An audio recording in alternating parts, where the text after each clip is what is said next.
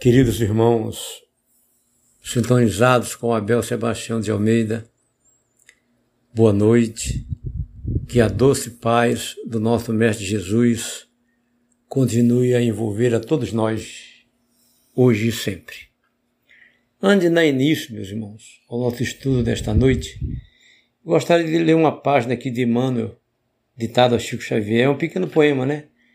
Para manter nossos pensamentos elevados, né? É, o título do poema é Defesa. Se a aprovação te busca, não desanimes, segue. O dever é cumprir. O dever a cumprir é refúgio a guardar-te. No calor do serviço, a sombra se desfaz. O buril contra a pedra é a força que promove. A dor aproveitada é sempre amparo oculto. Sofre com paciência. Deus te oferta o melhor. Emmanuel. Né? E é o outro aqui, do outro lado da página, que é ação. Antes o bem a fazer. Não digas, impossível. Do amparo aos semelhantes não fales, nada sou. Estende as mãos e serve. O céu te escuta e vê. Lembra a tomada humilde, comunicando a luz. Faz o melhor que possas e o melhor surgirá. Deus é auxílio em ti. Age e funcionarás. Emmanuel. Meus irmãos, é com grande alegria e também com emoção, né? Que nós, sempre que estudamos o Evangelho, segundo o Espiritismo, sentimos. Porque Kardec traz os conceitos sublimes de Jesus para os dias de hoje. Né? Ele nos convida a pensar, a se situar no tempo e no espaço em relação a Deus, a Jesus, a nós e aos nossos semelhantes. E o nosso estudo desta noite é do capítulo 15, né?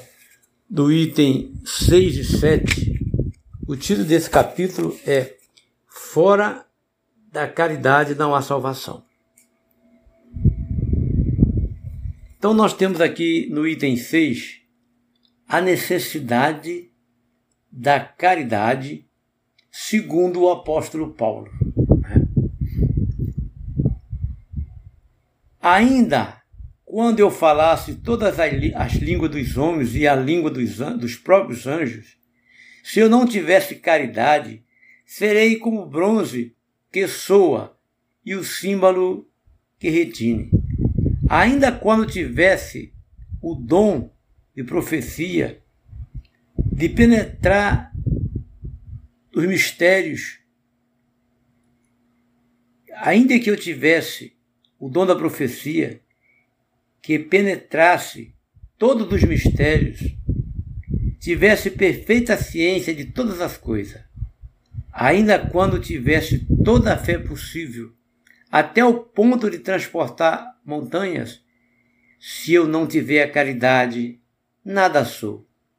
E quando houvesse distribuído os meus bens para alimentar os pobres e houvesse entregue o meu corpo para ser queimado, se não tivesse caridade, tudo isso de nada serviria. A caridade é paciente, é branda, é benfazeja.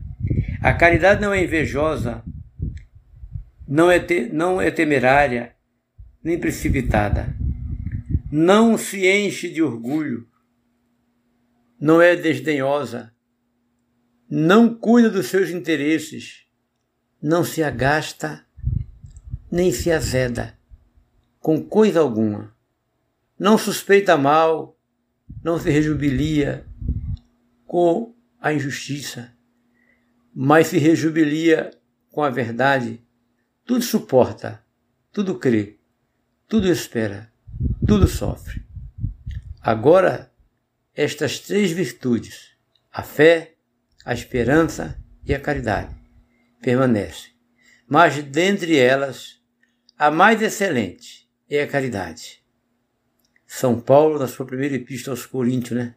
capítulo 13, versículo 1 a 7. E aqui há um comentário de Kardec.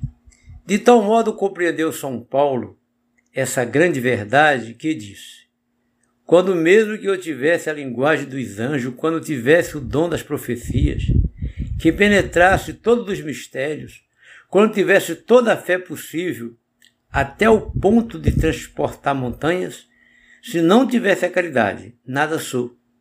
Dentre estas três virtudes, a fé, a esperança e a caridade. A mais excelente é a caridade. Colocou assim, sem equívoco, a caridade acima até da fé. É que a caridade está ao alcance de toda a gente, do ignorante como do sábio, do rico como do pobre, independente de qualquer crença particular.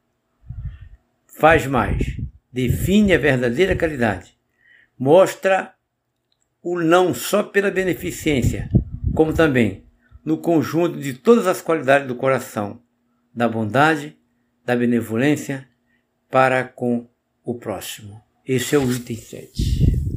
Meus irmãos, Chico Xavier Chico Xavier tem uma frase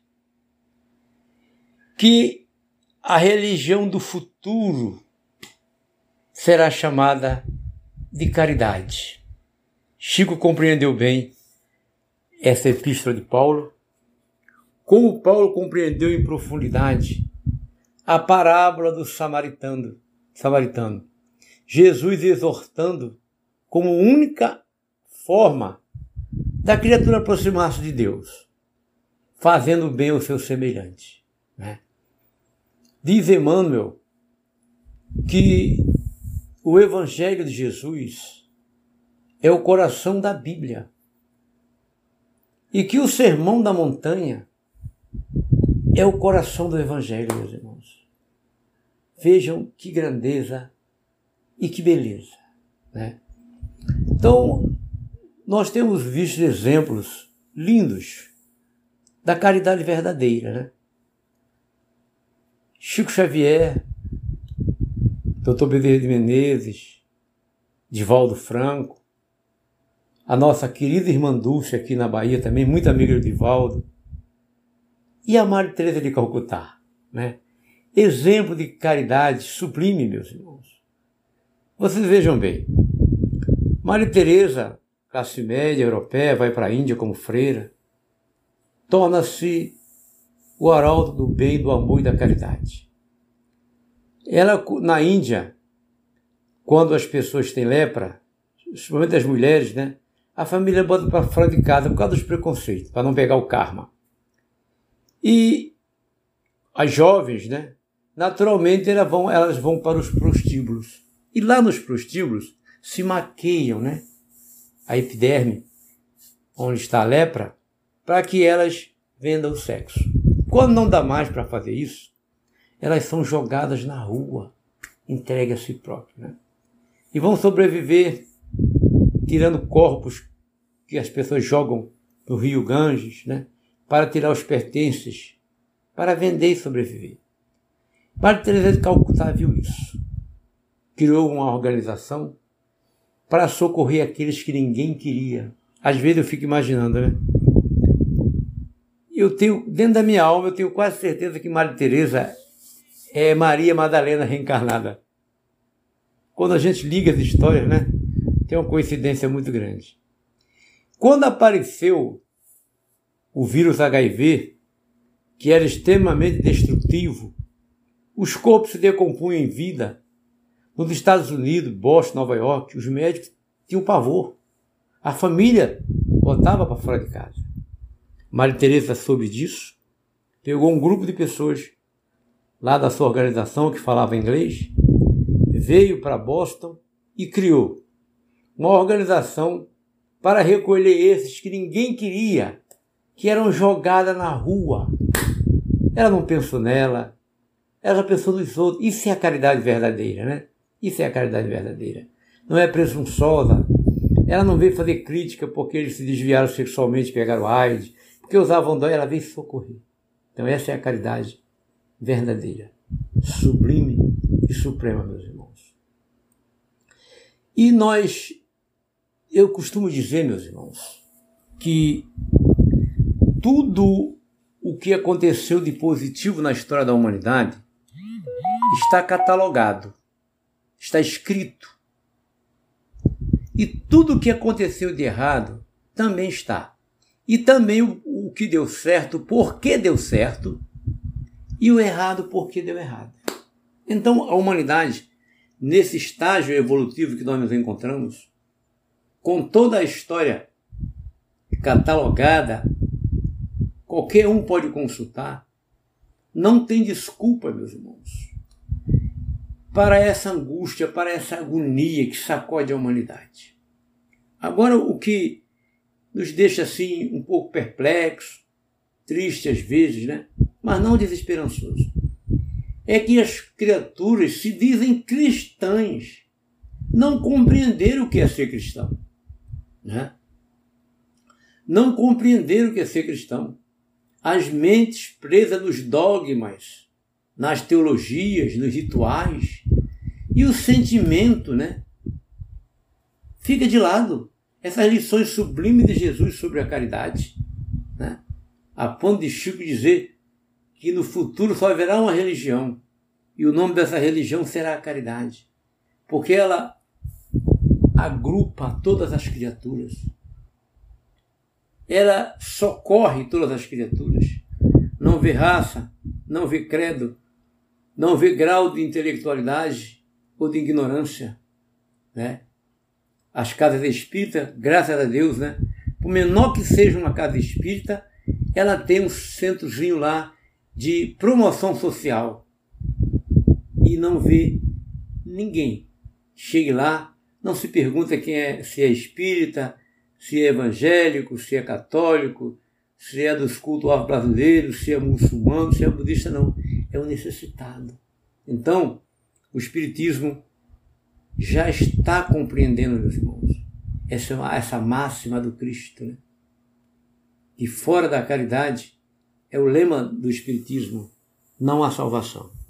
Meus irmãos, e a caridade, essa caridade que Paulo fala, que anteriormente Jesus falou, né? lá na parábola do samaritano, do Evangelho de São Mateus, é tão explícita, né? é tão direta o convite que ele nos faz né? a cuidar um do outro. Anteriormente ele pediu né? que nós amássemos o outro como gostaria que os outros nos amassem. Que fizéssemos com os outros tudo aquilo que nós gostaríamos que os outros nos fizessem. E não fizesse com ninguém aquilo que nós não gostaríamos que ninguém fizesse conosco. Tem 2021 anos, meu irmão, esses preceitos sublimes do Cristo. Depois vem Paulo, exorta a caridade. Depois vem Francisco de Assis, já mais recente. E por último, né, uma Mahatma Gandhi, uma irmã Dulce, um Alberto Schweitzer, né, uma Maria Teresa de Calcutá, uma irmã Dulce, um Chico Xavier, um doutor Bezerra de Menezes. E nós estamos esperando o milagre. Os Espíritos dizem que nós somos uma obra pronta de Deus, que nós precisamos realizar nossa. Deus criou o universo, dentro dele criou a terra, criou-nos e nos deu tudo. Diz Leon Denis que Deus colocou o homem dentro de um oceano de energias e forças e deu a ele a inteligência, o livre-arbítrio né, e a consciência para assenhorar-se desse mundo e utilizar-se em proveito da alegria, da felicidade e da paz. Mas os sentimentos ainda primitivos, né, do egoísmo, do orgulho, das vaidades tolas que criam os preconceitos, nos afastam, meus irmãos, dessas verdades sublimes, né? Trazida por Jesus, ensinada, exemplificada, e depois por Paulo e por todos esses outros, né? Que nós falamos. Sem falar nos anônimos, né, meus irmãos? Vocês não têm ideia da quantidade de pessoas anônimas, né? Que são caridosas, são bondosas, né? Ainda são essas criaturas que fazem a caridade. Eu conheço tanta gente que faz caridade anônima, né? Que não se suspeita que são elas, inclusive, né? Faz de forma que ninguém saiba, de forma que o que recebe não se sinta humilhado. Eu conheço bastante. E, e é essa gama de espíritos encarnados, né? Independente da religião, tem na alma, né, a religião seria da humanidade, a caridade. Né?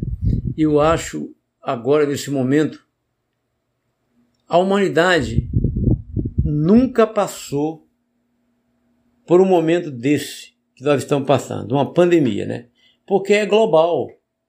As guerras mundiais ficou na Europa, não veio para a América do Sul, né? Outras pestes que aconteceram não se difundiram pelo mundo porque não tinha avião, não tinha navio que as pessoas se deslocavam com a facilidade de hoje. Né? Um vírus que aparece na China hoje, daqui a um mês ele está nos Estados Unidos, está na Europa, está na América do Sul, né? porque as pessoas viajam e trazem os vírus. Então ela é uma questão global. E está mostrando agora que não tem ninguém privilegiado que todos estão no mesmo barco, com as mesmas necessidades, né? E a gente ainda vê, meus irmãos, quem faz esse burburinho todo é a ignorância. E principalmente a ignorância no campo da fé religiosa. Eu, eu vou contar um fato para vocês, né? O que é que as pessoas religiosas se dizem e não compreendem Jesus. Né? É salvação, é ir para o céu, é ter glória, vitória, né? Mas esquece que a vinda do Mestre aqui foi para nos proporcionar uma mudança interior, uma transformação do nosso caráter, do nosso sentimento. Eu moro em Nova Iguaçu, mas eu sou membro da instituição Espírita Será de Jesus em Nilópolis. E Estherzinha, né, uma senhora cantora fantástica lá de Nilópolis, também uma ótima oradora, ela morava em frente do posto de saúde. E um dia ela socorreu uma mulher com duas filhas, os três tuberculosos. E ela deu a assistência que ela podia ali no momento, pegou o endereço delas, né? e me, e, e me se comunicou comigo, porque elas moravam em Nova Iguaçu, aqui no bairro da Cerâmica. E ela falou comigo, Alberto, dava para você encontrar essa família para a gente dar uma assistência? Eu falei, tá bom, tudo bem. Eu tinha uma bicicleta, né, de corrida. Aí domingo eu peguei a bicicleta e saí a procurar o endereço. Estava com dificuldade de achar o endereço. Aí encontrei um grupo de pessoas com as camisas escritas Jesus, né? Tal. Aí eu me aproximei deles, cumprimentei e falei, né? Que eu tava, não era polícia, não estava investigando nada. Esses bairros assim as pessoas ficam meio desconfiadas. Eu sou cristão e aconteceu isso, isso, isso. Estou tentando encontrar essa família. Meus irmãos, vocês não acreditam. A resposta que me deram. Rapaz, isso aí não dá galardão no céu. Eu fiquei olhando para eles, fiquei triste, né? Ninguém pensou na dor da mulher, nas duas filhas tuberculosas, né? sem recursos materiais. As pessoas colocam os preceitos, dogmas, acima da caridade, como Jesus ensinou. Você pode dizer, mas aí foi Paulo, mas Jesus ensinou perfeitamente lá na parábola do samaritano. Né?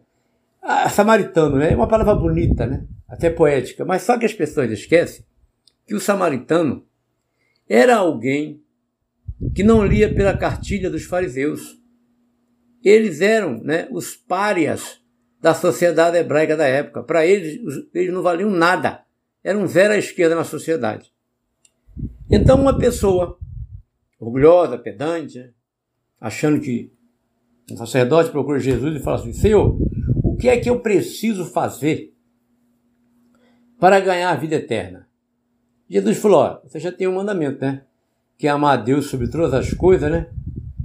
Toda a tua força, a tua energia, o teu entendimento. E aqui tem um outro, que é igual a esse. Ama teu próximo como a ti mesmo. E a pessoa orgulhosamente perguntou a Jesus: E quem é meu próximo? Meus irmãos, Jesus conta uma das mais belas parábolas que ele contou, a do samaritano. Né? Que um homem vinha vindo, foi assaltado, estava jogado no chão, ferido, o salteador levou os bens dele.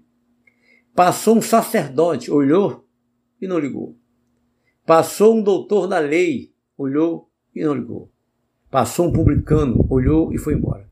Mas veio um samaritano, né?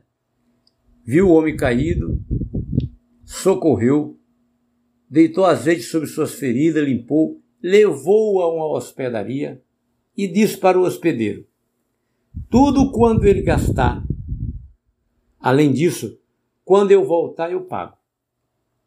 E aí Jesus perguntou ao homem: Quem foi o mais próximo? Aí ele falou: Foi o samaritano. E Jesus falou para ele: Vá e faça igual e tu ganharás o reino dos céus. Né? Paulo compreendeu isso em profundidade né? e profere aquilo que acabamos de ler na, na, na, na em Coríntios 13, porque compreendeu isso. Mas o que me impressiona em nós, nós, os espíritos encarnados nesse planeta, que nós temos muita dificuldade de enxergar o óbvio, o real. Né? O egoísmo em nós é uma coisa forte. Meus irmãos, quando nós somos criados por Deus, é colocado na nossa alma, né? Um elemento, né? Poderíamos dizer que o DNA da alma que é o amor, entendeu? Em, em, que pode ir desabrochando ao longo, ao longo da nossa evolução. Tá bom. Aí você pergunta, e o egoísmo? O egoísmo Charles Darwin, cientista inglês, nos explica isso. Vejam bem. Na natureza, segundo o estudo de Charles Darwin, só quem sobrevive são os mais fortes. A luta pela sobrevivência. E o espírito, no seu processo evolutivo, até chegar ao estágio que a gente está, vive em sistema de defesa. E nasce o egoísmo, né? Eu, eu interpreto dessa forma. Não sei se vocês concordam. Né? E esse egoísmo se instalou no coração das criaturas. Né? Primeiro eu, depois eu, se tiver novo é eu. Né? E esse eu, ele vai criando uma porção de necessidades de defesa. Só que vejam bem, no estágio evolutivo que nós encontramos, né? eu gosto de repetir uma frase do materialista francês, Jean-Paul Sartre. Nós estamos vivendo a idade da razão. Nós temos a compreensão das leis da natureza, da vida. E dentro dessas leis estão as necessidades nossas e dos nossos semelhantes, meus irmãos. É impossível, né? Que a gente não veja tudo. Agora, meus irmãos, a caridade é algo extremamente abrangente. Né? Você pode ser caridoso, educando, esclarecendo, né? É porque as pessoas pensam que é só dar dinheiro ou dar comida, socorrer o miserável. Não. Ter paciência com aqueles que ninguém escuta. Calar diante de alguém revoltado, de alguém angustiado, para que depois você possa falar. Não é verdade? Compreender a dor das criaturas que ele não compreende e os outros não querem compreender. Isso é caridade. Né? Que diz Paulo que é paciente a caridade, é bem fazeja. Ela não olha o defeito dos outros, ela só corre. Então vocês vejam bem, nós só tomamos consciência da nossa necessidade, do que precisamos, na hora que a dor chega. Né? Muitos se desesperam, perdem a fé, dizem que não acreditam em Deus. Vocês estão compreendendo? Mas vocês vejam bem, hoje nós temos o Evangelho de Jesus há dois mil anos e temos esses espíritos nobres que vieram na, no raio de luz de Jesus, divulgando o que ele ensinou e vivendo. Por último, meus irmãos, nós tivemos uma das maiores bênçãos depois de Jesus que a humanidade poderia ter recebido, que é o Espiritismo. Esse, meus irmãos, é ciência, é filosofia e é religião. Mostra toda a nossa necessidade, quem somos, de onde viemos, por que estamos aqui, qual é a causa dos nossos sofrimentos, meus irmãos, de forma inegável. Só não aceita, né? Quem não quer. Esse negócio de aceitar as verdades ainda é meio complexo para certas pessoas, né? Porque você vejam bem, a NASA já tirou foto do universo de fora da Terra e mostrou. A gente já sabia disso, que o nosso planeta é uma bolinha redonda. Tamanho de uma bola da Lua, ela é vista tamanho de uma bola de futebol de salão. E não há dezenas de criaturas que ficam tentando afirmar que o planeta é plano. Quer dizer, o que fazer com uma criatura dessa? Ter paciência, né? Ter paciência. Não, é, não pode ter outra coisa. É uma forma de caridade. Porque é algo provado. Não tem como você é, é, é, negar algo tão evidente, tão verdadeiro, né? Verdade. E assim vão, né? Vão as pessoas. Não querem compreender a religião como forma de autotransformação, de mudança interior, do desenvolvimento do amor consigo próprio, com os seus irmãos, a começar pela família, né? Começar pela família.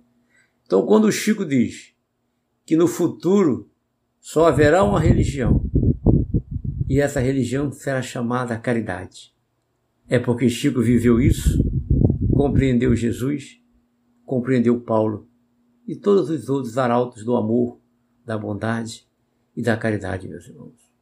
Esse capítulo do Evangelho nos emociona, né? Diante de tanta dor que nós estamos assistindo, de tanto desespero, de tanta inconformidade, de tanta incompreensão. E a gente vê que a única coisa capaz de sustentar tudo isso é a caridade a religião do futuro, como diz Chico. Não há outra forma. Né? Por mais que queiramos, a caridade é, é abrangente demais. Ela é material e ela é moral. Né? Abrange tudo. Tanto é que Paulo diz que você podia ter todos os poderes, tudo. Até se queimasse o próprio corpo, mas se não fosse com amor, pelo propósito de salvar os miseráveis que sofrem, os que não compreendem, meus irmãos. É muito lindo a grandeza desses ensinamentos, que agrega todos os filhos de Deus, que têm se separado em nome de Deus e de Jesus. O Brasil tem 156 religiões extraídas da Bíblia. E cada um é dono da verdade. Não é? E não são muitos os que vivem o Evangelho do Cristo na íntegra do dia a dia. Depois de dois mil anos, conheceu o Evangelho como a gente conhece, conheceu o Evangelho de Jesus, Paulo de Tarso, essas belezas todas, né? a gente fica assim parado. Meu Deus, o que é que eu estou fazendo? Como é que está nossas vidas? Se tudo isso está a nosso favor, não é verdade? Então, meus irmãos, todos os dias de nossas vidas são oportunidade de recomeço, de repensar, né? de integrar-se nessa atmosfera de amor e de bondade, que somos convidados agora, na marra, a sermos amorosos e caridosos, porque estamos no mesmo barco. Furou, todos morrem afogados. Né? Então isso é importante, né? a, a, a nós ter reflexão sobre essa questão maravilhosa, né? Há uma, nesse capítulo do Evangelho segundo o Espiritismo, mais à frente um pouquinho, uma mensagem de Paulo, né? Foi dada a um, um médium na França, né? Kardec anota essa mensagem. Paulo novamente falando sobre a eficiência da caridade. E essa mensagem de Paulo, ela foi levada às autoridades da Igreja Católica. Eles leram essa mensagem, né, dessa beleza, Paulo reforçando de forma diferente, mais atualizada, né, a ideia da caridade. E eles disseram o seguinte: não tem como não ser de Paulo, olhe, mas também pode ser do diabo. Olhe bem, que não tinha como não ser de Paulo, pela forma como é redigida a mensagem. Paulo falando sobre a eficiência da caridade. É. Aí a gente fica imaginando, né? Apesar de que os nossos irmãos católicos, né, é, eles têm feito uma revolução dentro do seio da própria igreja no campo da caridade, né? Aqui no Brasil nasceu a pastoral da criança, a pastoral da terra, né? Dona Zilda Arnes, que era irmão do arcebispo lá de São Paulo, né? Dom Evaristo Arnes, criou, né? Essa, essa missão para com as crianças, chegou a levar para o Haiti, né? Desencarnou lá no Haiti, né? Então nós temos, nós temos a irmã Dulce na Bahia, né? Alguns setores da igreja estão é, resgatando né? um passado muito doloroso, muito sombrio, muito feio, né? em nome de Jesus e da religião. Mas graças a Deus, né? reencarnaram esses espíritos é, com esse propósito, né? como Francisco de Assis. Francisco de Assis, diz Emmanuel, que é João Evangelista reencarnado para restaurar, implantar o Evangelho de Jesus dentro da organização católica.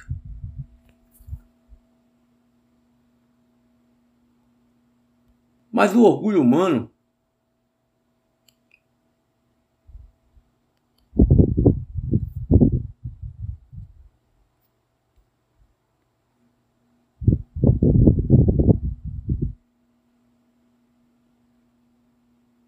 Mas o orgulho humano é terrível, né? Terrível. Francisco fez tudo aquilo que fez. Quem conhece a história de Francisco de Assis sabe muito bem. Ele adentra a Basílica de São Pedro ali, onde o Papa se reunia, né? O trono no fundo e as arquibancadas de lado. Só podia entrar ali as autoridades eclesiásticas. E entra Francisco de pé no chão, vestido num saco de estopa e uma corda amarrada na cintura e tentaram impedir que Francisco entrasse. Mas ele foi indo. A força moral dele era tão grande e o Papa disse: Deixa ele vir. E ele foi. E diziam assim: Quem é esse miserável que ousa interpretar a Escritura Sagrada? E ele chegou perante. Isso é história com H. Perante o Papa e falou: Isso aqui não tem nada a ver com o Evangelho do Mestre. Nada a ver. Vocês precisam reformar tudo isso. E o Papa fala para ele, Francisco, nós nos atolamos nesse atoleiro de luxúria, poder e vaidade. Não tem como mudar isso do dia para a noite. Vai, Francisco, e ensina isso aos homens, que essa é a verdade. Como é duro, meus irmãos, ainda, né? Os nossos corações diante das verdades sublimes, né? Como é duro. E quando a gente observa tudo isso, né, a gente volta o nosso olhar para o nosso interior. Né? Onde está a nossa dureza também? Que não nos deixa ver aquilo que precisamos ver. Aonde está? Qual está o grau do meu egoísmo, né? Que eu não vejo a dor do meu irmão. Eu não vejo o sofrimento do meu irmão. Não importa que tipo de sofrimento, né? Moral ou físico. Né? Mesmo sabendo que eu estou na mesma situação dele. Eu tenho assistido tanto, eu estou com 65 anos, né? Não é tanto tempo. Mas eu tenho assistido tantas coisas. Aquilo que as pessoas falam que o mundo dá volta, né? Como eu tenho assistido coisas os orgulhosos, os pedantes, né? E assim, de repente, caíram do galho. Viraram uma criatura normal, comum igual às outras. Né? Como eu convivi, não foi poucas as pessoas. Né? Que regrediram economicamente, porque a vaidade, né, o egoísmo, não souberam controlar o que possuía, pisavam nos outros. Depois viraram pessoas comuns. Esses dias eu encontrei uma pessoa nessa situação. Fiz de tudo para ela não me ver, para que ela não se sentisse humilhada, porque eu a conheci, né? E uma vez eu fui humilhado por ela, sem nenhuma necessidade. E eu vi aquela pessoa naquele estágio ali, fiz uma prece envolvendo ela pedindo a Deus que ela acordasse para a realidade da vida, né? E para que ela não se sentisse humilhada, eu fui disfarçando, fui mudando, né? De ambiente que eu estava, eu estava de máscara, botei meu, eu gosto de chapéu de palha, botei o meu chapéu para não me conhecer, que eu sei que ela ia se sentir envergonhada, né? E quando eu cheguei em casa, eu comentei com a minha mulher. E falei, poxa, engraçado, né? Eu fui fazer hemodiálise e eu levei o evangelho para estudar, para gravar, né, a palestra lá para o Abel.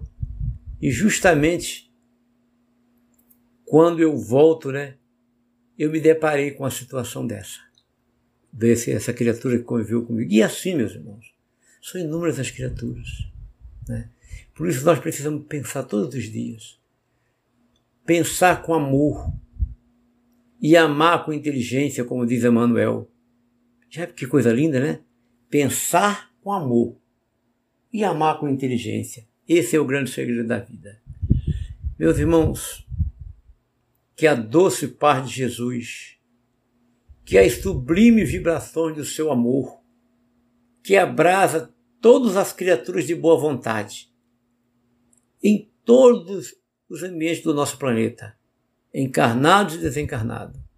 Neste momento, meus irmãos, as grandes falanges do amor, iluminadas por Jesus, que possam permanecer com essa iluminação e sustentando, meus irmãos, essa luta imensa que nós estamos vivendo. Que a paz, que o amor, que a bondade, que a compreensão e que a caridade sejam nossas companheiras, hoje e sempre. Graças a Deus.